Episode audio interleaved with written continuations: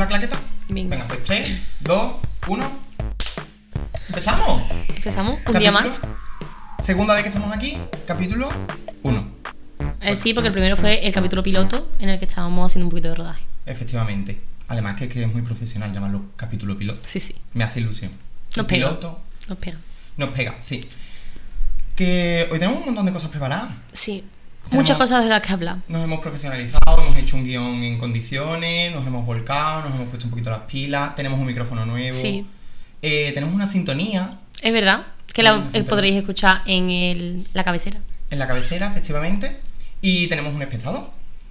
Hola, Elma. Tenemos a Manuel que está fuera de, de lo que es todo esto. Carlos también, lo que pasa es que ha tenido que salir. Carlos es nuestro técnico de sonido, compositor de la sintonía, y al que le tenemos que agradecer todo este trajín porque todo esto es suyo. ¿Vale? Aprovechamos que si alguien nos quiere sponsorizar, estamos totalmente abiertos. Por favor Vale. y gracias. Eh, empezamos entonces introduciendo la cabecera y ahora vemos de lo que hablamos. Venga. Perfecto, pues dentro cabecera. La escalera de atrás, el podcast que nadie pidió, con Rubén Jiménez y papas con jamón.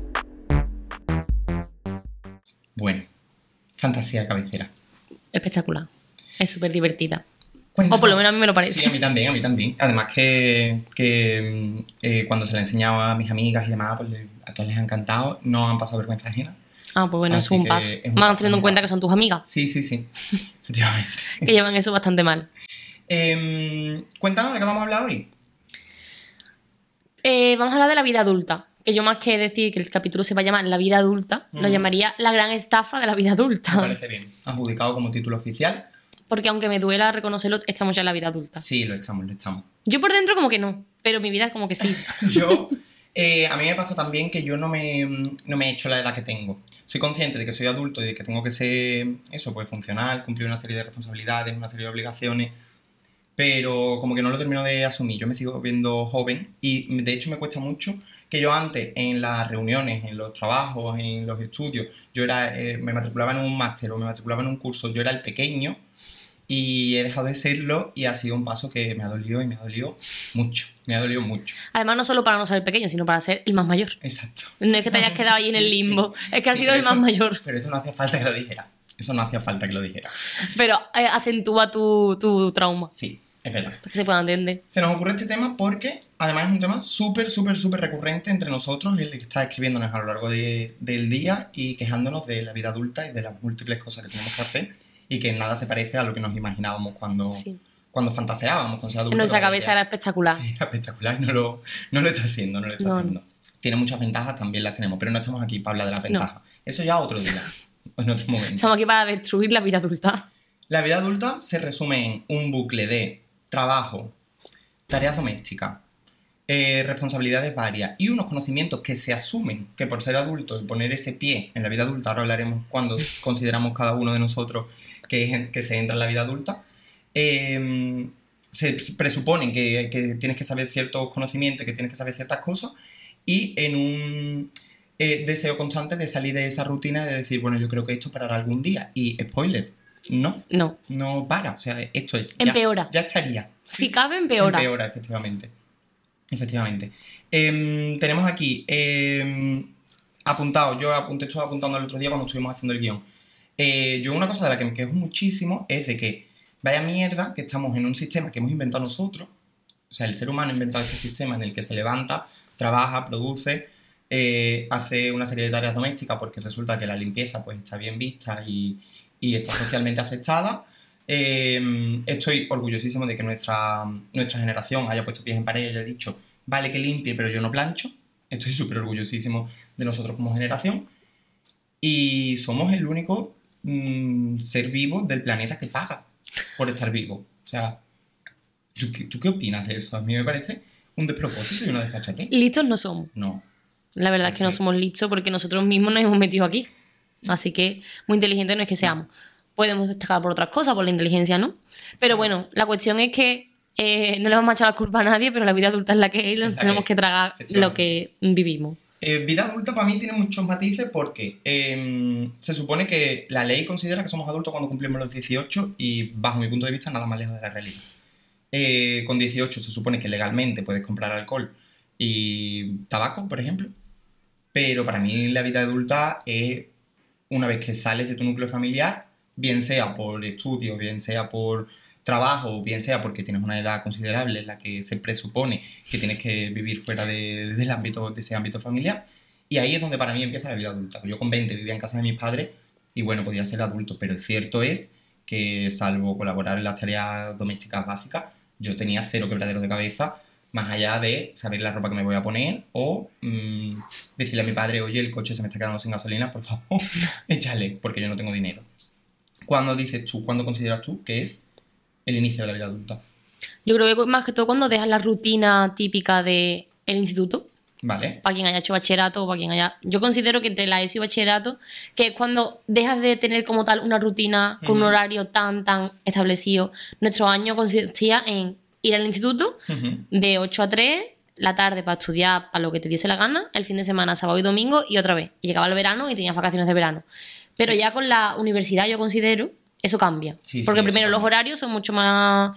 eh, que fluctúan un montón. Yo en mi caso, por ejemplo, tenía a veces prácticas por la tarde. Entonces ya esa mm, forma de esquematizar nuestra vida con los horarios, ya eso se rompe. Sí, Entonces como que ya te descuadra todo. Y más, por ejemplo, yo en mi caso estudié fuera. Claro. Es Entonces- que tenemos visiones diferentes de la vida adulta por eso, ¿eh? Porque eh, tenemos ritmos, biorritmos diferentes en ese sentido. Eh, claro, porque yo me, yo me yo terminé con 21, ¿no? ¿Se acababa Ujú. bachillerato? No, ¿cómo se va a acabar en 20 con 21? Ah, no, con 21 acaba la carrera, la carrera. Bachillerato, lo terminas con 17. Con- con di- 18. claro, eso pasaba con 17. Entonces yo cumplo los años a final de año. Entonces yo salí de bachillerato con 17. Vale. Y yo ya tenía mi profesión con 21. Porque Claro. es que yo no había ni cumplido los años cuando ya me gradué de la carrera. Entonces esos cuatro años yo estuve viviendo fuera. Y esos años, cuando yo me fui con 17 años a vivir sola. Claro. Ah, vale, era un piso compartido que al final me seguían manteniendo mis padres. Dependía al final Bueno, pero- en parte de mis padres, pero bueno, para mí eso fue como... Pero no tienes a nadie que te haga, no sé, la cama. Espera, que entiendo que con 18 tampoco. Quizás. Sí. Pero bueno. Pero que ya es tu cama, que en mi caso, por ejemplo, es que estaba fuera de mi núcleo familiar, de mi casa. Era exacto. que si yo por lo que sea un día no hacía la cama, mi madre seguramente me la hacía. Pero donde yo vivía no, Claro. nadie me la hacía. Sí, sí, sí. Voy a hacer cama, voy a hacer la compra, eh, voy a hacer limpiar, voy a hacer la lavadora, lo que sea. Y yo personalmente cuando me fui a estudiar fuera, intenté, prácticamente lo hacía todo yo allí. Yo no me traía la ropa sucia la casa de mis padres, me la llevaba y demás, que hay gente que Sí, lo hace totalmente hace. lícito. Sí, sí, sí. Pero yo lo intentaba hacer allí. Entonces para mí fue como eso, ¿no? Fue matricularme en la universidad, decidí que iba a estudiar fuera, irme y ahí dije, vale, ¿y ahora qué?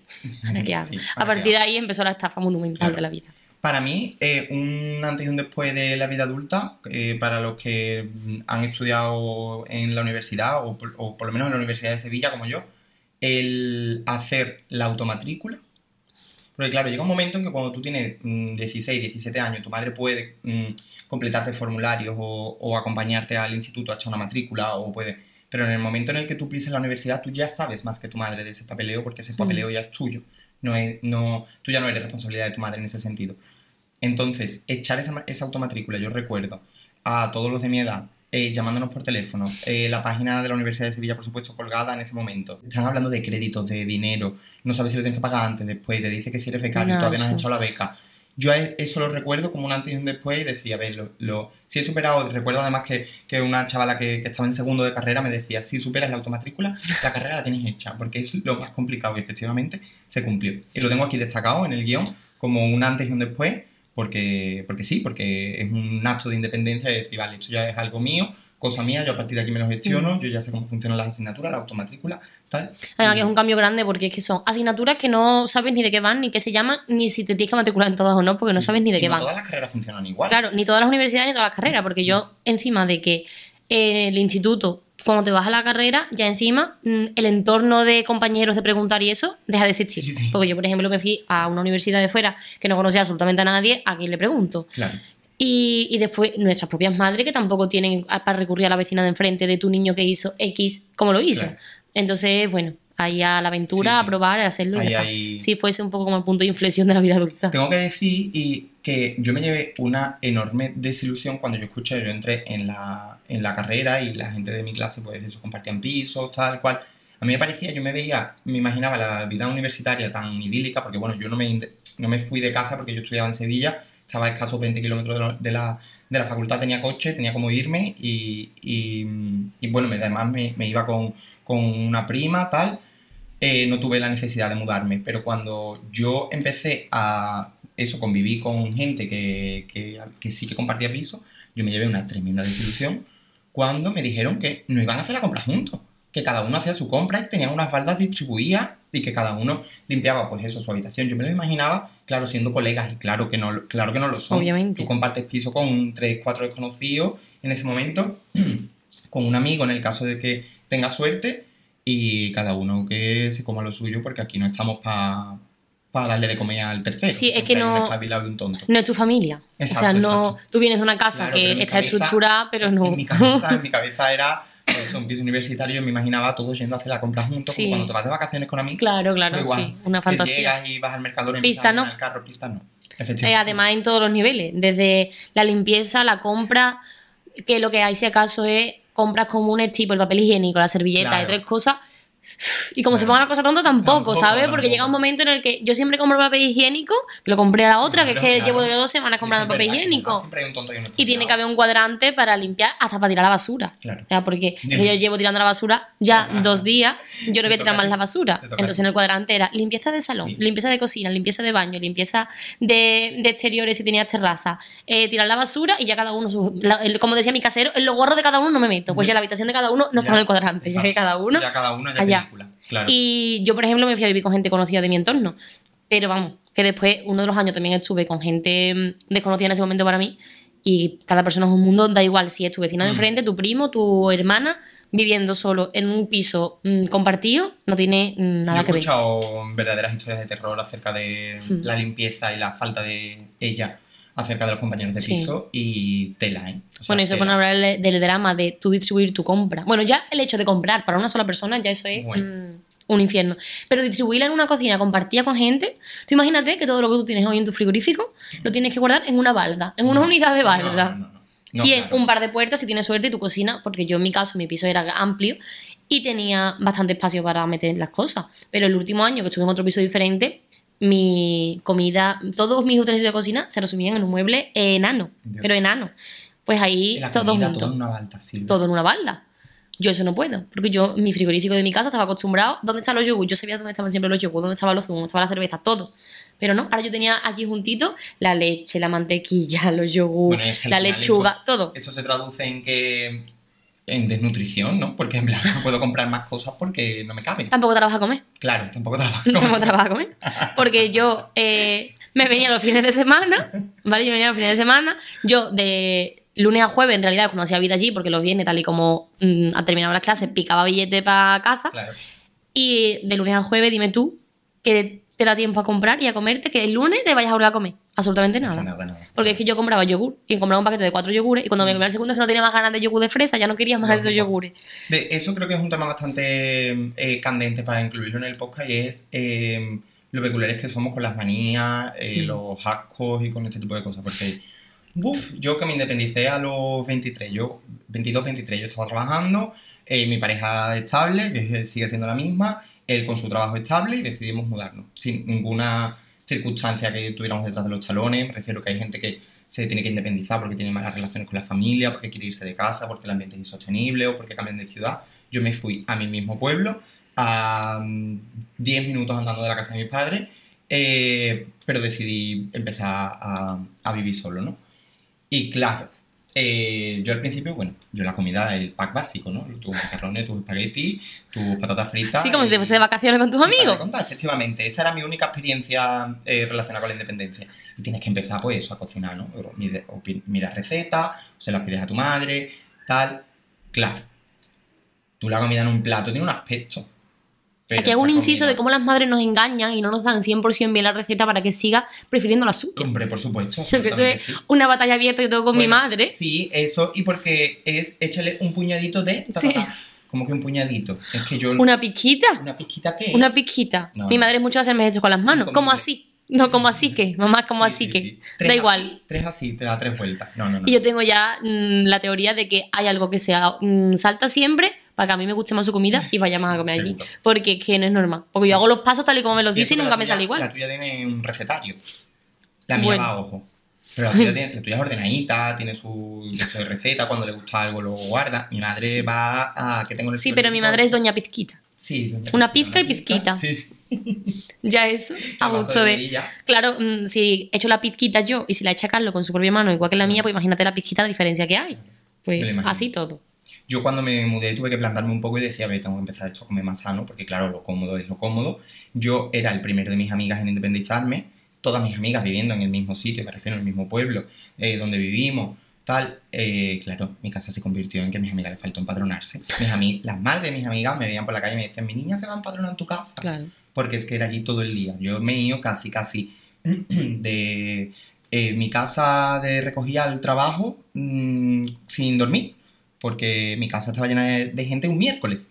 mm, pidiendo pizza, charlando, bebiendo cerveza y fumando. Ese era nuestro... Es que con esa edad, sin tener un sitio donde meterte, porque además es como la edad que tienes ahí, que ni te apetecen los Sí. planes de jóvenes, Sí. suponiendo que nosotros ahí no éramos tan jóvenes, Exacto. ni tienes tampoco todo el mundo una casa donde, claro. porque tú ahora mismo que tienes tu casa, dices, yo no me voy a la casa de nadie, porque Claro. estoy mejor en la mía. Claro, Pero claro, si no tienes casa y estás con tus padres, sí que te apetece estar en la de otro. supuesto. Además que es que yo estaba totalmente abierta a esos planes. Y a eso pues le, le sumas que me tuve eso, que plantar y decir, oye, voy a empezar a comer mejor porque... Y a bajar los, los estándares del asco, ¿no? Porque soy bastante particular en cuanto a escrupuloso y a...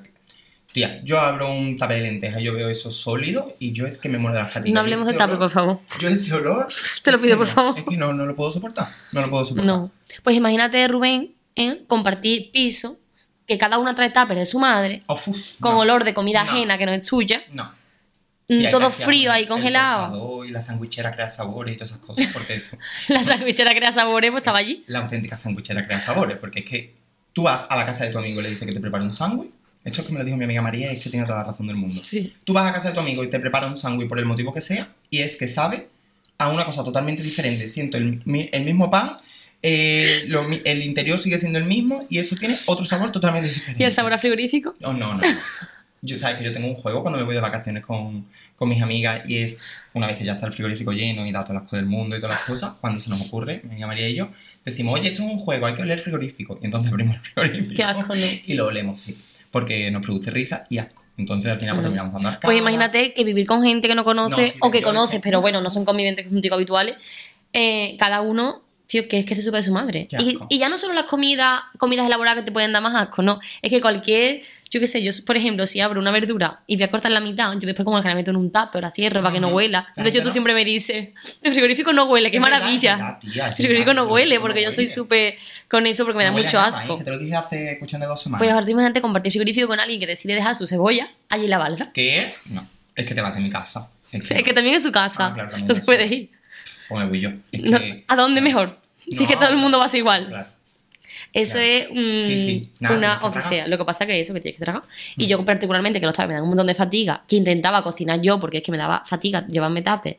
Yo cocinaba mm, siempre un poco lo mismo, pero bueno, para los días que estaba allí, que tampoco me, me venía mal. Pero eso, eh, entonces ahí es cuando tú ves la vida adulta y dices, esto qué mierda, ¿eh? Sí. Es O una- por en lavadora. Bueno. Que a lo mejor tiene dos prendas blancas, dos rosas fucsia y una negra. Exacto. Y ahora tú solo has escuchado en casa de tu madre que se separa la lavadora. Y tú tienes que poner una lavadora Para una unidad de para una unidad de prenda, no. Y después que tienes que pagar la luz y el agua de esa No, lavadora. En Puedes, fin. puedes lavar la ropa con la de tu compañero o compañera. Sí, yo tuve una compañera una vez, si me está escuchando, que me perdone, que mm, ponía las lavadoras con los trapos de cocina. Ah, claro. Nosotros separábamos las que habitualmente vivíamos, lo- los trapos de cocina, mm, las de la pringue, de la suciedad. Obviamente hacíamos una lavadora de trapos y de suciedad. suciedad. Y ella lo lavaba junto. Pues os he hecho el favor y la lavadora. A nosotros no habrá hecho el favor, pero a ti te has hecho una putada. Hombre, Mm. es que tú imagínate. Es que, que es eso, que no. Lo de las lavadoras, yo un día lo estoy hablando. Yo conozco gente que separa la ropa interior por un lado y los vaqueros por otro. Y lo- yo no me soy tan No, yo exquisito, la tampoco. verdad, pero la verdad es que los trapos van aparte. Pero hombre, eh, los trapos con lo que limpiado las rejas de la calle No. o con lo que he limpiado la campana por dentro no me apetece lavarlo con mis vaqueros, A la mí me da verdad. menos asco la suciedad en sí. En plan, lo- el trapo de la reja de la calle me da menos asco tocarlo Hombre. y cogerlo Que un tupper de lenteja, vamos. que un tape de lenteja o que un paño de la cocina. Es que no, uf. Es que no. También con un olor bastante Bueno, es que- característico. sí, sí, sí, desprende olor. es que no, No, no se puede. no, no. Bueno, hablamos de gestionar el dinero dentro de la vida adulta. Eso también es un tema bastante candente en la vida adulta. una mierda. Claro, Sí. estamos hablando también de una gestión de la vida adulta eh, sin una vida por delante solucionada. O sea, me refiero, aquí Mm. las personas que tengan un poder adquisitivo bastante superior a nosotros, cosa que tampoco es que sea muy complicado, o que tengan un, o que sean terratenientes, Mm. no se van a sentir identificados.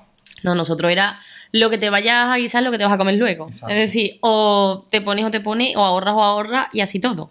Porque para nosotros es una suerte, porque yo la verdad que estoy muy conforme con la vida que tengo. Sí, yo también, pero yo bueno, también, pero que me siento cómodo en la queja también. por supuesto. Voy a- en este podcast voy a dejar de em, pedir perdón por estar quejándome constantemente o que nadie eh, se ofenda porque es que hay que ver, que es que... No, a ver, yo estoy cómodo con la vida que tengo, si no intentaría cambiarla, pero yo me encuentro cómodo en la queja, me apetece seguir quejándome, de hecho he venido a este podcast y a esta vida a quejarme y si puedo quejarme todavía más, lo voy a hacer. Entonces, que nadie se ofenda, ya está. Después de este speech individual, continuamos. ¿Tienes Lo comparto, tengo que decir que lo comparto, ¿eh? Hombre, que yo todo lo que ha que esto dicho lo comparto y me encanta quejarme y yo vivo en un mundo alrededor mío que está todo el tiempo.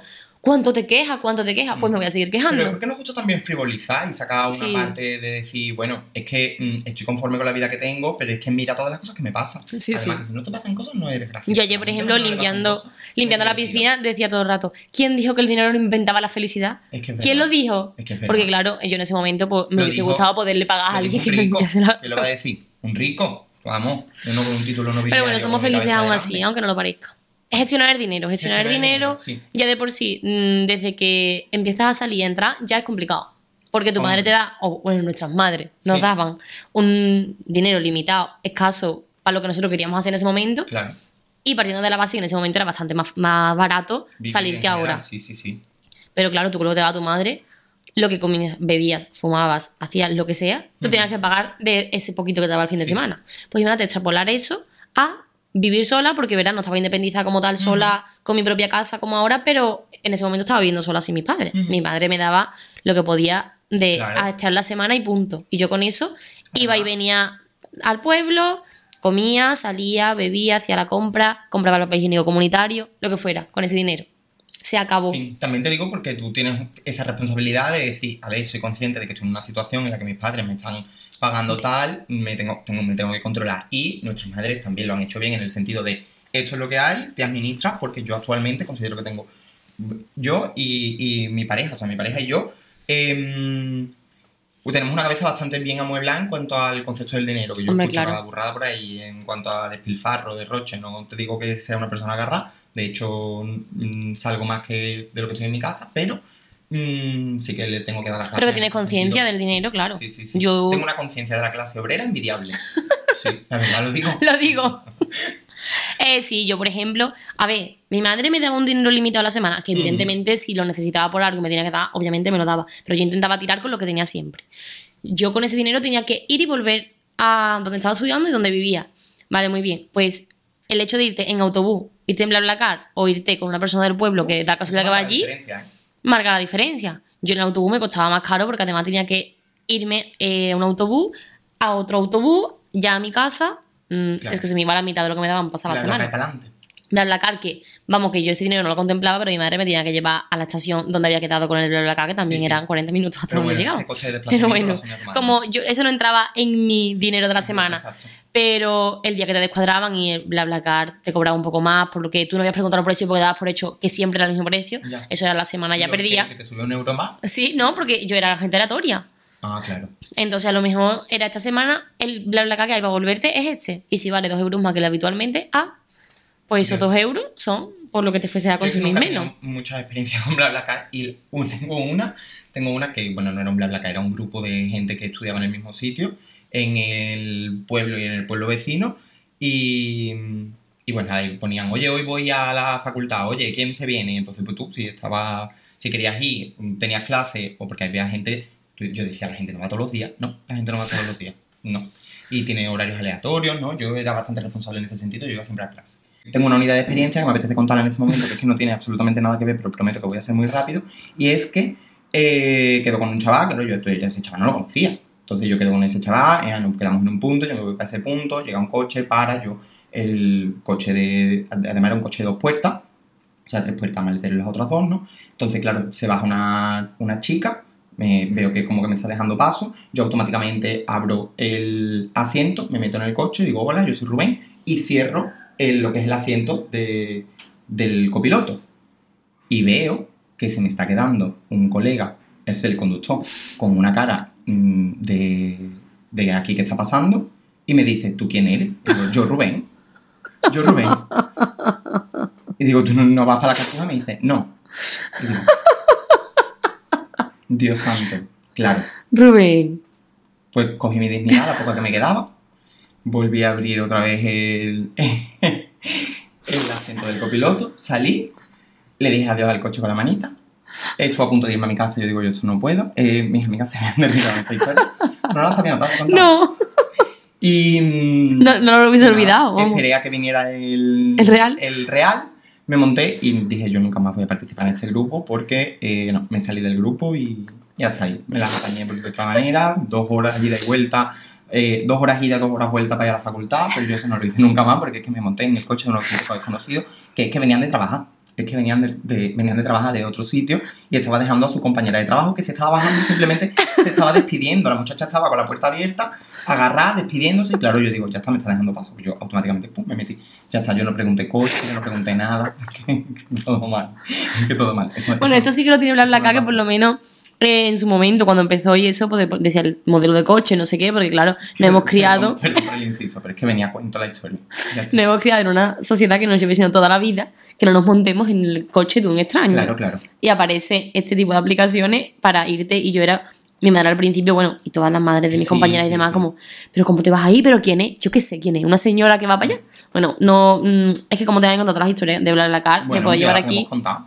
10 horas, desde ir con 40 animales de compañía a ir con personas que eran más animales que los de otras ocasiones, a ir en coches mm, cubiertos de mierda, pero a unos niveles insospechados. La música. La música, eh, el fumar, mm, bueno, yo qué sé, de sea, todo. vamos, es que pero bueno, no- allí te metías, pero está. Tenías tu dinerito para dar la semana. pues claro, es que, claro que sí. Pero eso sí que, mm, que es una, una- Una cosa que también, que lo hemos estado comentando antes, lo que se da por hecho, que se supone que tienes que saber eh, cuando eres adulto, ¿no? O sea, se- tú en el momento en el que tú me independizo, vale, y automáticamente te vienen una serie de tareas que hacer, que antes es verdad que asumían pues personas que están por encima de ti en la jerarquía familiar, te estás acordando de la historia, te permito que te rías porque es muy patético. Te permito que te rías. Tengo un montón de historias así, ¿eh? pero un montón, un montón, un montón, porque es que soy así de, de palurdo. Em, pues eso, personas que están por encima de ti en la jerarquía familiar, pues son los que asumen la- el grueso de las tareas, ¿no? Salvo el sábado por la mañana limpiar, recoger tu habitación, tal. Pero yo tengo que decir que yo, la primera la- lavadora en condiciones que yo puse fue cuando me independicé. O sea, yo antes subí, él me decía mi madre, pues tienes que ponerle este botón, pero yo era un. Y en el cajetín el líquido Yo era, azul. yo era un robot, exacto, pero yo ah, ya me planté delante de, ese, de esa cantidad de botones, de esa cantidad de programas, que de verdad te lo digo, quien inventó los iconos de la lavadora es que es mm, de verdad un psicópata, porque es que eso no hay quien lo entienda, No. no, hay quien lo entienda. La mía tiene un sistema de colores, que yo entiendo que esto es agua fría, esto es agua caliente, miro el manual, porque no me fío de mí, por supuesto, de mi interpretación, y efectivamente no es para nada lo que, lo que estaba pensando, para nada. Yo he funcionado con ese tema, sobre todo siempre, ensayo-error máximo. Claro. O sea, yo No, no me... quería cargar la ropa, tío. Claro, pero es que yo, por ejemplo, en mi piso donde vivía estudiante, yo no tenía un manual, Claro. ni me iba a poner a buscar en internet cómo lavar las prendas, porque es que Ya. ni leyendo no lo entendía. Entonces yo era como, bueno, vamos a probar. A ver qué pasa Entonces, botones a lo sencillo. Y bueno, a día de hoy, que ya llevo poniendo lavadora muchos años, yo pongo el mismo programa para todas. Sí, yo también. En agua fría, que yo me suena Yo eso de que mi madre me dijese hecho- siempre que lavas en agua fría. De hecho, ayer, antes de ayer, le unos pantalones a tu madre, que es una experta en quita mancha, y porque hay una mancha que es que no sale. Y me gustan mucho esos pantalones, entonces se los he llevado. Y tengo que decir también que la, la ropa delicada, como las camisas de los trajes y demás, yo se la llevo a mi madre, porque mi madre me dice, pues eso lo lavas con un poquito de perborato. Perborato. Eso suena a producto químico de la clase de física o química de tercero de la ESO. Yo eso no lo uso ni muerto, porque es que una vez lo usé y ¿sabes qué me pasó? Que le hice un agujero. A la- Claro. le- quitando una mancha, es verdad que lo hice en seco, así como flotando un montón. Y yo entendí que cuanto más fu- fuerte flotaba, antes salía la Se iba mancha. la mancha, claro. Y era una camiseta, una camisa de lino. Y claro, le hice un agujero. Pero Manuel me regaló otra por mi cumpleaños, Ah. igual. Para que no Siempre agradecido, gracias, no Manuel. mal. Eh, te iba a preguntar, ¿has ido alguna vez a la, a la ITV? No. Claro. No, porque eh, Claro. mi coche todavía me lo compré nuevo y no tiene tiempo de ir a la ITV, pero vivo con un miedo constante con ese tema. Pues tenlo, tenlo porque nadie te cuenta lo que es eso y eso es una auténtica experiencia. Para empezar, tú tienes que, bueno, coges cita y ahora te dice, no pasa nada, tú me dices eh, tu nombre, tus apellidos, tu DNI, lo que sea, y me dices el número de bastidor. ¿Qué es el bastidor? Ese me lo sé porque mi coche está hecho para tontos y pone allí Claro, un numerito, número claro. de bastidor, dos Pero es que el puntos y un se ve número. que no, se ve que no, y yo, es que yo no sé dónde tengo que acudir al número de bastidor. Manuel es bastante más espabilado que yo, Manuel es mi novio. Eh, Emanuel es bastante más espabilado que yo en ese sentido y me dice, Ruby, pues eso está en la ficha técnica o algo así. Un papelito verde que yo siempre tengo muy a mano en el coche para consultarlo, ¿no? Metes el número de bastidor, coges tu cita y te plantas en tu, en tu ITV más cercano. Cuando llegas allí, resulta que tienes que volver a entrar en un sitio, pagar tus correspondientes euros Obviamente. y eh, esperar a que salga por tu código tal. Y te pones en una fila y ahora entra, llega un señor que te pone súper nervioso porque, claro, a ti te, va a decir que tú vayas haciendo cosas para ver cómo está el, el estado del, del coche. No es un examen para el coche, es un, un examen para ti porque mm, te dice que te pongas sobre unas líneas, que por supuesto yo me paso y el, y el muchacho, quita, quita, quita, para atrás, para atrás, para atrás. Yo, ay, para atrás, para atrás, baja la ventanilla, yo nervioso perdido, dándole a todos los botones. Eso es una auténtica experiencia. Y yo cuando salí de ahí, yo dije, y superé esa ITV, yo estaba súper contento porque yo dije que soy una persona 100% adulta, Adulta ya más, y sí. funcional. Yo he ido de y espectadora. Y me ha agobiado. Bueno, pero si has ido de espectadora ya es bastante. ah, bueno, sí, Hay- eso sí. Conozco gente que no ha ido nunca. De hecho, bueno, yo me conozco a mí mismo que no había ido nunca.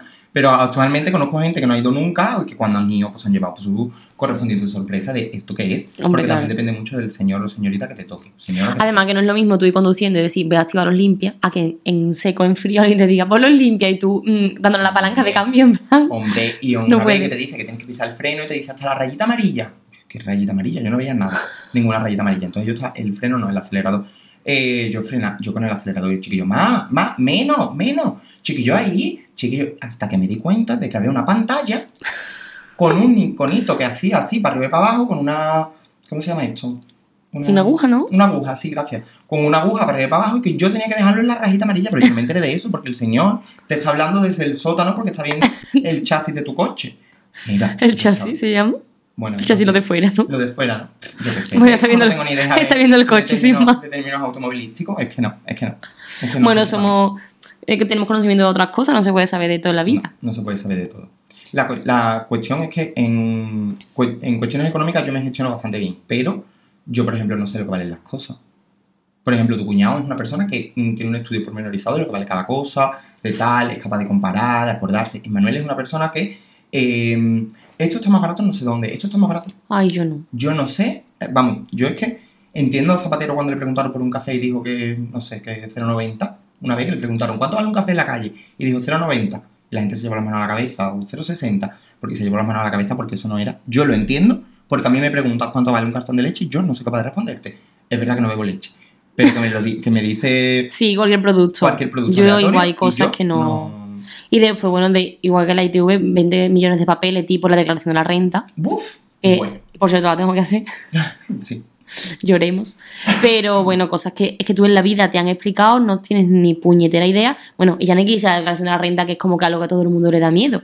Simplemente él firma un contrato y está atento a ciertas cosas. Sí, o, a, o a la nómina, o a. Cuando, cuando quiero prestar mucha atención a algo, mm, me disperso. Entonces, estoy, tengo que estar prestando atención, estoy leyendo a lo mejor algo y yo digo, a ver, Rubén, esto es contrato, tienes que leértelo. Yo igual. Yo Y bajo presión línea, menos. Yo voy por la tercera línea, además como que me da un montón de apuro hacer mm, esperar a la persona que tengo enfrente. Sí. Cuando es que esa persona está ahí para eso, y le puedes decir, escucha, que yo esto me Yo igual con el leer". tema de contrato me pasa un montón, que es Y yo, como. "Ay, sí, sí, sí, Se va a pensar que no me fío. Claro. Pero es que es verdad que no me fío. No me fío, pero joder, no sé, date una huerta mientras yo me lo leo o algo, no te quedes ahí mirándome con los ojos fijamente, porque es que lo paso fatal. Fatal. No, El otro día, haciendo el guion, me di cuenta del bucle en cuanto a la gestión económica de los meses, porque eh, yo, por ejemplo, cobro súper pronto, o sea, co- cobro antes del siguiente, de que empiece el día 1 del siguiente mes. Cosa que está muy bien, hay gente que le hace muchísima falta, yo eso lo entiendo, y hay gente que tiene las hipotecas para los días 28, 29, yo entiendo que eso es una decisión de empresa, pero a mí me viene fatal, porque yo cobro antes de que empiece el mes, entonces mi mes no tiene 30 días, o 31, tiene 33 o 34, porque a lo mejor he cobrado 4 días antes, ¿no? ¿Qué ocurre? Que mi frigorífico está vacío, voy y hago la compra a principio de mes. ¿Qué pasa? Que tengo dinero y por lo tanto salgo. Y salgo, y eso implica cocinar mucho menos, pedir mucho más de la calle. Entonces mi comida se aguanta en el frigorífico 28 días y el día que cuando ya no puedo más, que ya no me queda otra que comer todos los días en mi casa y no salir, no me queda otra, mi comida está caducada. Da igual. Yo en la, Te la en la vida universitaria puedo decir que la fecha de caducidad, la Es mayoría, relativa, ¿no? es un engaño. Claro. Porque si no, yo no estaría aquí haciendo este podcast. Hombre, porque por yo he comido cosas caducadas a niveles que me da vergüenza decir. O sea, vergüenza. Me lo creo. De irme a unas vacaciones de Navidad, por ejemplo, mm, de estar un mes fuera y pasar la semana y yo volver y haber un yogur caducado de tres meses, Tres meses. me lo como. Te la has zampado. Me lo comí porque es que si no tengo que comprar otro, ¿sabes? Claro, claro, claro. Y como eso todo. Me lo creo. Había algunos alimentos que eran un poquito más exquisitas y no llegaba a los tres meses, pero cosas. Y si no, yo decía, me, me faltaba poner con un permanente la fecha de caducidad, tacharla, abrirlo, leerlo, ver cómo iba y para adelante. Y. Si no tenía muchas pelusas verdes, blancas y creo eso, que iban para Es una adelante. referencia orientativa, pero tampoco hay que hacerle tanto caso. ¿No? No sé. Bueno, A mí, me- a mí me ha funcionado. ya está. Porque, ya está. claro, dicen que lo que no matan gorda y debe ser verdad. Porque yo aquí los puse, pero muerta no estoy. Y. Así que yo las cosas que me comí. No con esto quiero decir a nadie que coma cosas caducadas. no me no. lo interpretéis, porque cada cuerpo es un mundo y yo lo he aguantado, ya cada uno. Ya cada no sé. y yo esa responsabilidad y no la quiero. Bueno, que prueben con uno y si. Ah, eso ya, Tiene que a cada uno haga lo que quiera. Yo estoy contando mi historia, no estoy recomendando nada. Estoy contando mi historia. Después tenemos aquí apuntado un montón de cosas que se dan por hecho por eh, la vida adulta, eh, para la que se supone que tenemos que estar preparados, como es el hecho de votar, el hecho de eso de hacer una, eh, bueno, calcular comida para los habitantes de la casa, que para mí es algo absolutamente imposible, eh, la declaración de la renta, yo porque después he estudiado cosas relacionadas con eso y me he enterado un poco más de según qué cosa. Pero vamos, que yo cojo el borrador y es que doy ok. Hay gente que la hace desde cero, que es lo que se debería hacer, porque es que ese programa informático te la puede estar clavando y Sí. mm, hay cosas que seguramente sean deducibles que no nos deducimos, eh, en fin, pero para eso hay que estar al día en la ley, hay que, hay que A mí me pasa- conocimientos. Que como soy tan desconfiada de absolutamente todo el mundo, Ujú. soy desconfiada en una, no sé, en una relación de amistad, en el precio de algo o en cualquier papeleo. Sí, Entonces busco y leo y releo y llego a los sitios sabiendo, ¿no? Es como, Claro. mi madre dice, siempre hay que llegar a los sitios sabiendo. Y es verdad, porque, es que si no, background. claro. Entonces yo, por ejemplo, cuando eh, pedí la hipoteca, cuando firmé los papeles de la escritura de la Uh, casa, a mí me moví un montón más de papeles. que yo eso, yo sabía O sea, cosas eso que... es como casarte. que decía el del banco, te vamos a contratar. Y llegaba a la notaría y me decían, te vamos a contratar, porque yo llegaba sabiéndome las cosas, pero mm, De pe a pa que parecía que yo llevaba todavía estudiando eso. Pero claro, porque mm, la desconfianza natal que tengo, y aparte que me ha- me pasan algunas cosas que de por no haberlas leído he metido la pata, Claro. entonces eso ya como que no. Y la declaración de la renta igual. No tengo ni pajolera idea. Pero ya que me pongo yo a leer punto por punto, a buscar, a poner en Google lo que sea, y, creo, pero eso, mm, porque me he hecho adulta y Sí. no me ha quedado otra que apañármela. O papeles de seguro de vida para el tema de la hipoteca de la casa, de lo que sea. O ya, nada, cualquier cosa que quieras financiar, algo que quieras comprar, que no te meta el señor de la tienda, lo que le dé la gana es algo que Ya. se te rompa y llames al señor que todo tiene que arreglar y te diga, no, no, si esto, se, esto está roto. Bueno, señor, está roto, no está roto, lo quiero intentar arreglar Exacto. y si no me lo llevo a mi casa. Exacto. Entonces, mm, Yo soy así también, ¿eh? Yo, eh, Sí, sí. hay sectores y colectivos profesionales de los que no me fío en absoluto. Mm, te tienen que arreglar un electrodoméstico y sí, bueno, pero me lo quedo yo y lo reciclo. No, no, no me No. lo da, yo lo llevo yo al punto limpio. Porque seguramente te lo quieras para pieza o sí que tenga arreglo y encima me estás haciendo que te compre a ti, ya que estoy aquí de pie y vestido y he, ven- y he venido a arreglarte la tele y ahora resulta que tú tienes aquí una con un precio maravilloso, te dejo aquí la mía antigua y yo me llevo una nueva. Claro. No, no, no, no. eso es como Mariano cuando arregla en Aquí ni quien viva el sofá que le van a regalar a Lucía. que lo consigue arreglar y dice, no, yo es que lo he tirado. Pues igual. Igualito. Tal cual. En fin, tenemos aquí, de, en cuanto a la gestión económica, ah, que el otro día haciendo este guion y con ya con la retaíla, porque en el momento en el que decidimos el tema, pues yo ya, mi cabeza se pone en modo podcast y ya empiezo a captar información a captar un montón de cosas para ver qué, puedo incluir, ¿no? Y estaba justo haciendo la compra, estaba haciéndola para mí y para Irene porque estaba confinada y le, con dos compras a la vez, ¿no? Entonces yo metiendo con, con una compra Qué agobio. con otro, súper agobiado, súper, súper agobiado. Tardé como una hora y media y me había pedido como tres cosas. Fatal. Además que yo solo haciendo la compra se me va el carrito para los lados, no tengo fuerza. Muy mal, muy mal. Me agobio.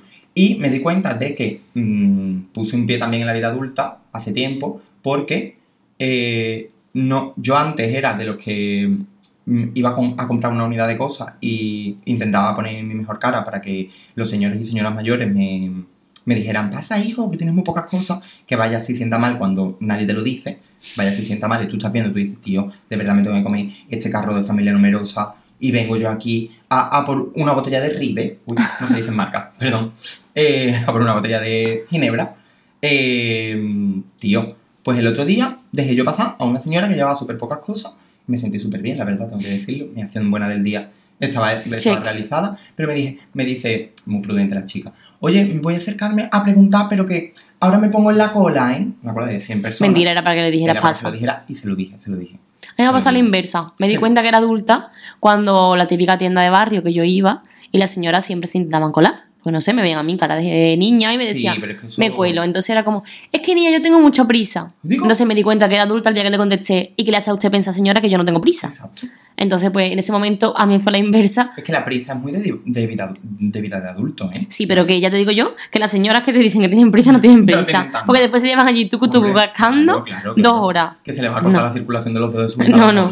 Sí, porque tienen que comprar la primera, pero no se van. Exacto, exacto. Entonces yo la vez que le dije, señora, ¿y usted qué le hace pensar no tengo prisa? Yo también voy a pedir tres cosas. Claro. Entonces ya, pues bueno, mm, ahí dije, ah, pues soy adulta, es verdad. Yo tengo que reconocer que yo voy con prisa a todas partes. Otro tema que también me di cuenta que lo llevaba fatal para ser adulta, el ir a comprar a las tiendas de barrio. Uf.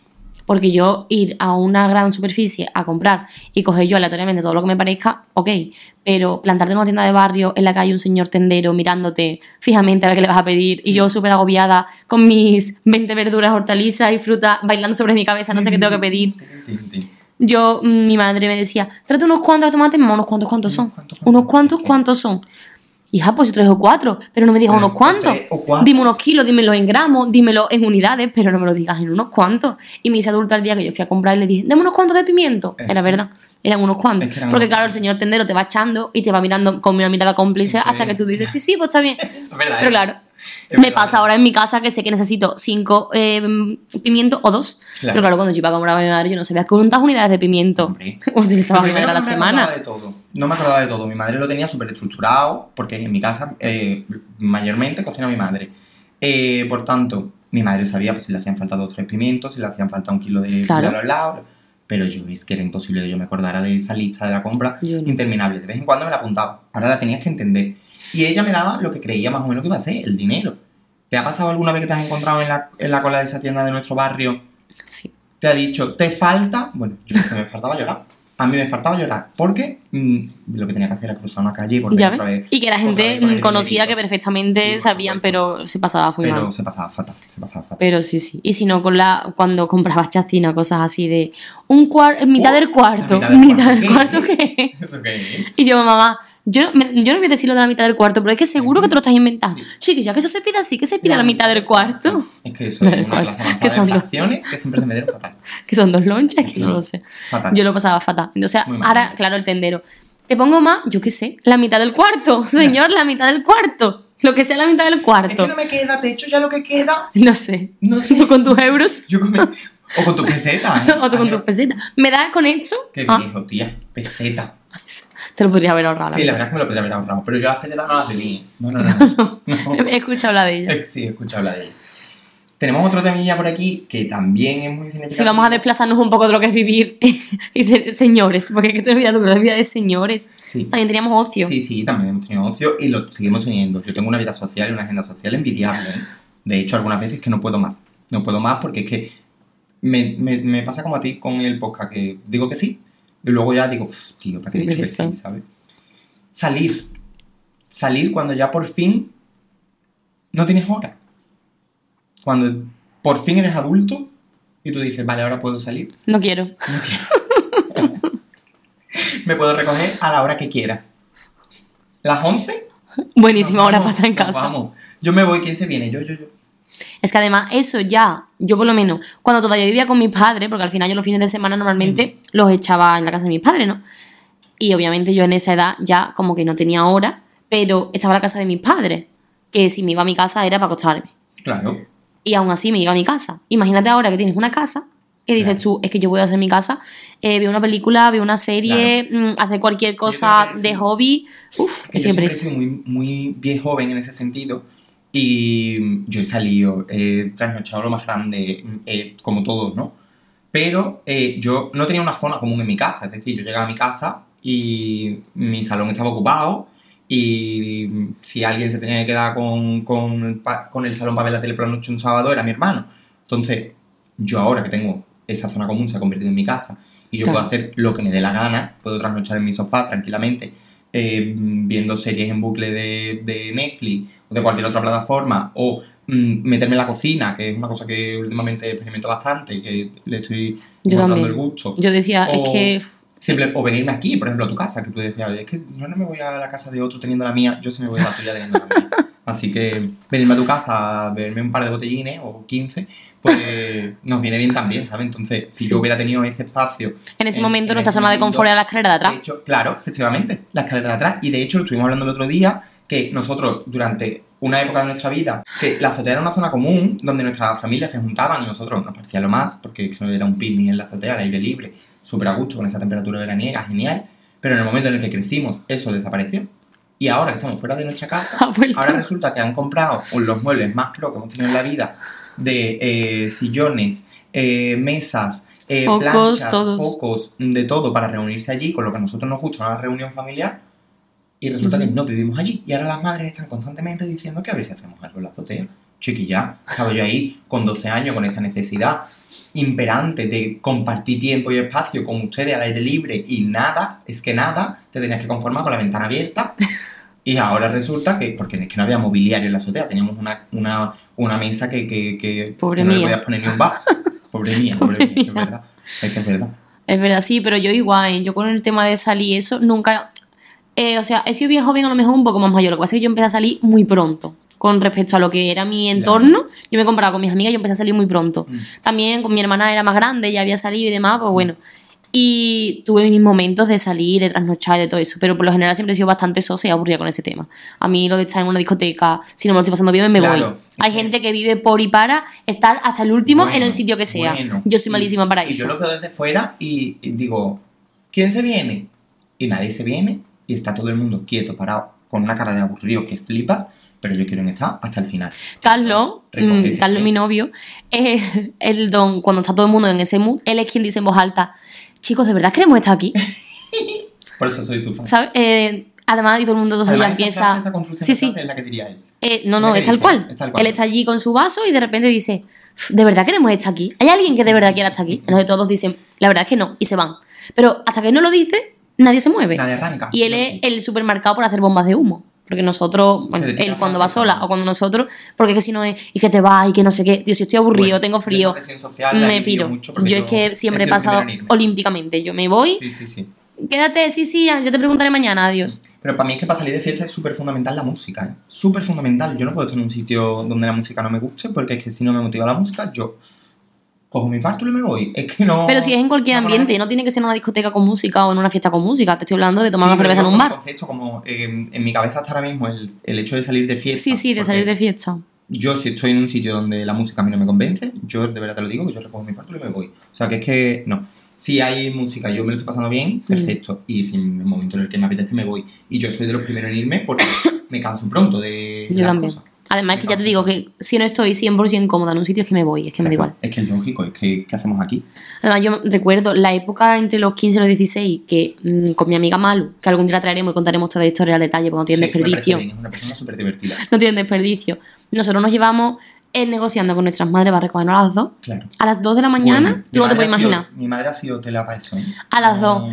Todo el día negociando, No mm, inventando cosas de, le vamos a decir que nos quedamos en tu casa, en la mía, no sé qué, a ver, qué- a ver qué inventábamos para alargar el tiempo, para alargar las horas, para no sé qué.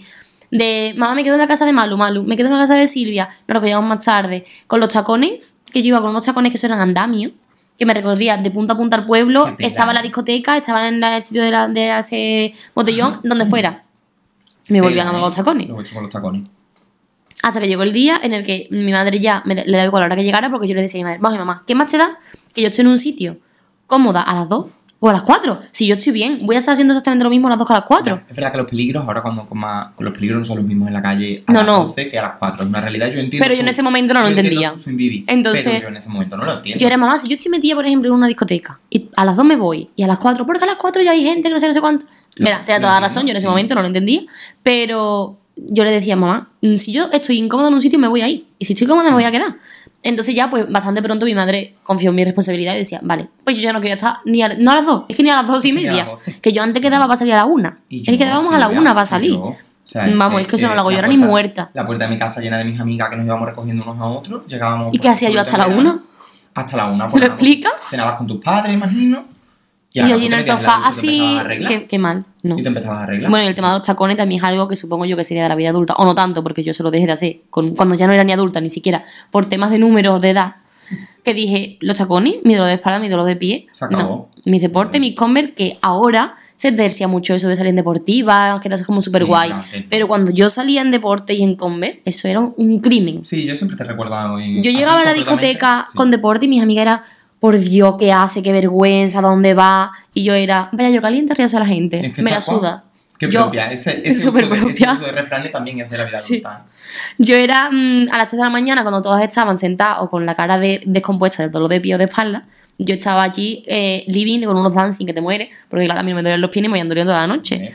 Ahora, estamos, ahora todo el mundo es muy moderno. Todo el mundo va en deporte y no pasa absolutamente nada. Pero cuando yo los ponía, eso era un crimen. Un crimen. Bueno, yo he ido hasta de flamenca. Un crimen para tus amigas que son las que se, me refiero. Bueno, claro, en el entorno que yo me movía. Exacto, personas de tu confianza que tienen. mm, Porque la yo al final- de decirte, ¿dónde Claro, con eso? pero que realmente que Pero yo, que- eh, tú estabas en la discoteca y veías a alguien que no era de tu confianza, pero era que vienes en deporte, eso era como algo que no se veía en la vida. Es que yo he ido hasta de flamenca en deporte. Es que la presión social a la que estáis sometidas las niñas desde muchísimo antes que a la que estamos sometidos lo- lo- Mm. los hombres en ese sentido es que es descomunal. Es que tú puedes ver a un hombre, por ejemplo, en la feria o en una discoteca, puedes ver a alguien con una camiseta, una, una discoteca que no ponga problemas para una entrar. discoteca de pueblo que te Una deja entrar. Exacto, que te deja entrar una terraza de verano. Mismamente, alguien con una camiseta y unos, unos pantalones cortos piratas del 2002 que le compró su madre con un dibujito. No pasa nada, pero la niña- del niño.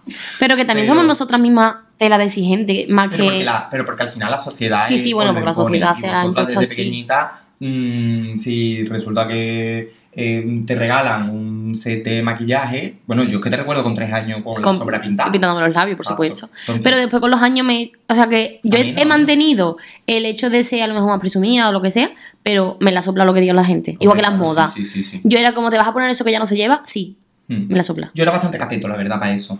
A mí- mi yo madre- igual. Mi madre me decía que tú siempre tienes mucha personalidad, siempre has, has, mm, te has vestido como has querido. Sí, te has vestido como has querido. He hecho un 4. Que ella me decía que no, que vale. Que a mí lo que ella me ponía tampoco me parece menos cateto. Pero yo iba hecho un 4, vamos, a la calle. Yo y todas las personas de 14 años. No, sí, a ver, yo también, y mi madre odiaba la forma en la que yo me vestía y demás. Pero ya no hablo de eso, hablo de que yo, al final, lo que llevaba puesto es lo que yo quería. Que me daba igual lo que dijera la gente. Sí, sí, Quitando sí, la opinión de mi madre, las mismas personas que yo iba, Sí, o a lo mejor. Yo tengo prendas de, sin exagerarte, sin exagerarte, de hace 12 y 13 años, ¿eh? o más. Tengo prendas a día de hoy en mi armario que las puedo sacar, vamos. Vamos. Que yo tengo amigas con memoria, eso no me pasa porque yo no me acuerdo ni de lo que comí ayer. Imagínate si me voy a acordar de lo que te pusiste tú hace. Bueno. Y yo tengo amigas que me ven un vestido y me dicen, tía, si eso es lo que te compraste cuando en cuarto de la ESO fuimos a no sé dónde. Digo, efectivamente, ¿has visto que bien me queda?